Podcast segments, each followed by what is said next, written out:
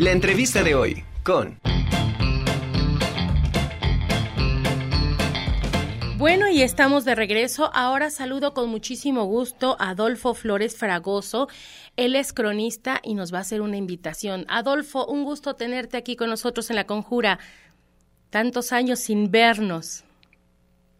Así es, así es. Me da mucho gusto realmente reencontrarme, aunque ya hemos tenido comunicación telefónica. Y de verdad, gracias por la invitación a estos micrófonos y tus cámaras. Buenas tardes. Al contrario, muchísimas gracias también a ti porque pues nos vas a platicar un poquito, te vas a presentar el día de hoy en el Realengo. ¿Qué vas a hacer ahí? Platícanos. Sí, ahí en la 15 Poniente 106.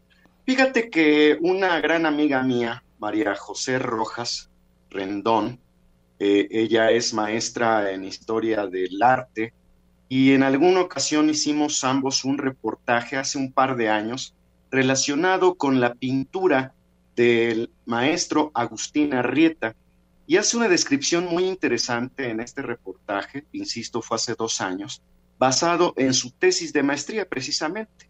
Y de ahí surge lo que era el ambiente social del siglo XIX en Puebla. De ahí se me ocurrió, pues, rescatar toda esta tradición de la crónica, de la historia y del chisme en Puebla por tradición los poblanos somos retechismosos y tú lo sabes, Angélica. Pero por supuesto, y así lo denominas, estoy viendo, ¿no? sí, exactamente. Y fíjate que me llama mucho la atención, me llama mucho la atención que derivado de este trabajo de María José y una extensión que yo hice por mi propio lado a partir del rescate de cartas de familias poblanas, algunas de ellas en el archivo municipal y otras a las que he tenido acceso directamente por las familias y que he podido leer, me he enterado todo este tejido social que se vivía en el siglo XIX aquí en Puebla. Y bueno, yéndose más hacia abajo, comencé a investigar, bueno, cuáles eran los puntos, las zonas, eh, los puntos de encuentro donde se daba este chisme. Y bueno, básicamente eran eh, los lugares donde había lavaderos, y aquí pueden ver la imagen que, con la que estoy respaldando la promoción de la charla de hoy por la tarde a las 7 de la noche. Entonces comencé a descubrir que eran los lavaderos, eran las propias casas donde las mujeres se reunían mientras sus maridos se iban a, pues a, a trabajar por las tardes a sus comercios. Y un punto fundamental, y que es por eso que estoy recurriendo a estas imágenes de Arrieta, eran las pulquerías que en aquel tiempo, en el siglo XIX, así como ciertas tiendas que conocemos que ya hay en cada esquina, en el siglo XIX tú te puedes encontrar hasta dos pulquerías por calle en la ciudad de Puebla.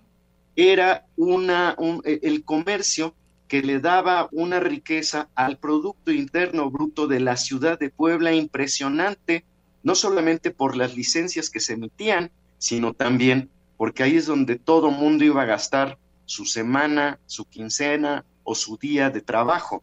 Y hay un corredor muy interesante donde se dio precisamente estos puntos de reunión de donde salían muchos chismes, que era un corredor que iba de lo que conocemos actualmente como Museo de los Ferrocarriles hasta la zona de las fábricas, por ahí por la Covadonga, pasando por la Constancia. Entonces tú te podías bajar en cualquiera de estas terminales, te ibas a encontrar una pulquería y ahí te vas a enterar de todo el chisme que había aquí en Puebla en el siglo XIX, tanto de la aristocracia como de la gente de las clases populares. De ahí que entré con este interés a este tema, mismo que también estoy difundiendo a través de una plataforma que tú ya conoces y donde también estoy documentando todo esto que te estoy platicando esta tarde, Angélica. Y cierto, eh, lo que tú comentas antes eh, en las calles y principalmente del centro histórico era donde encontrabas todas esas este, pulquerías que tú dices y no encontrabas una, encontrabas dos, tres, cuatro y te las daban en los famosos cajetitos, ¿no? Este, tienen creo que un nombre especial. Sí, las jícaras, las jícaras, pero también había los tornillos, los vasos grandes, las piñas, etcétera, etcétera, etcétera. De hecho, hay una zona del cual ya hice un documental y que tiene que ver precisamente en el barrio de Santiago. Les recuerdo que el barrio de Santiago era un barrio de indios cholultecas, eh, de Calpan, y de Texcoco, traídos acá porque eran gente muy trabajadora. Y en torno a lo que actualmente conocemos como el Jardín de, Santiago, que todavía no existía, era una extensión simplemente, un plano muy grande con el primer templo que se hizo de Santiago, mero enfrente, salías de misa y había tres pulquerías gigantescas. Entonces, ese corredor, ahí se reunían todos los tlaxcaltecas, cholultecas, huejotzincas, calpenses y texcucanos a beber y a chismear. Y aquí viene un punto muy importante. Las mujeres que servían a la vez también estaban haciendo memelas, chalupas, vendían también tamales y si había la ocasión y el tiempo, se, se sentaban junto a ti a acompañarte para enterarte de más chismes. Estas, estas meseras, llamémosle así, eran conocidas como las chinitas. De ahí la leyenda de las chinas poblanas, las chinitas poblanas, que eran no solamente populares por su forma de vestir, sino también por ser serviciales y muy trabajadoras, muy trabajadoras. Aguas, aquí hay una mala interpretación. Se piensa que estas mujeres se prostituían y no, no, ellas eran gente de mucho trabajo y que se sentaban contigo, bueno, con algún varón, a cambio de unas monedas, de un, de un, este, de un tornillo, por ejemplo, de pulque, y se, se ponía a conversar contigo.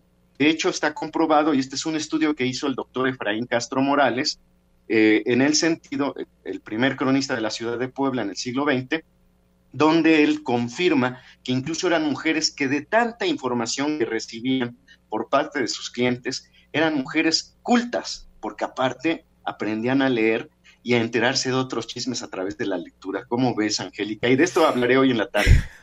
Oye, padrísimo, qué bueno el rescatar todas estas historias que... Eh, eh, desgraciadamente luego no las seguimos, se van perdiendo y el que tú hayas ido recuperando todas esas cartas y te hayas dado a la tarea de hacer esta compilación, yo creo que tiene mucho valor. Te felicito de verdad, Adolfo. Y pues eh, solo queda invitar a todas las personas que nos están viendo, que nos están escuchando, para que asistan. Va a ser, supongo, entrada este de 150 pesos, creo que la entrada, ¿verdad? Para las personas que quieran escuchar la charla negocio. Así es, 50 pesos, pero vale la pena más cuando pues siempre pongo como ejemplo, pongo como ejemplo los alrededores de este lugar que es el Realengo, 15 ponientes 106, eh, y, y, que pongo como ejemplo las calles que están ahí alrededor. Una que es tradicional de Puebla que todavía existen algunos árboles, es la calle de los arbolitos, actual 17 poniente, que era el camino que conectaba al Templo del Carmen con el Templo de Santiago que tiene una tradición impresionante y también bajo la sombra de estos arbolitos se armaba el chisme entre poblanos. Pues entonces, eh, mientras tanto, el chisme hoy va a ser allá en el Realengo a las 7 de la, de la noche. Este, allá, todas las personas que quieran enterarse de un chisme más, ya no va a ser pulquería, pero bueno, va a ser, va a ser allá. Entonces, ahí se echa la invitación, Adolfo. Muchas gracias y enhorabuena. Oye, qué gusto verte de verdad y qué gusto que me hayas invitado a este tu programa y gracias a la Benemérita Universidad Autónoma de Puebla.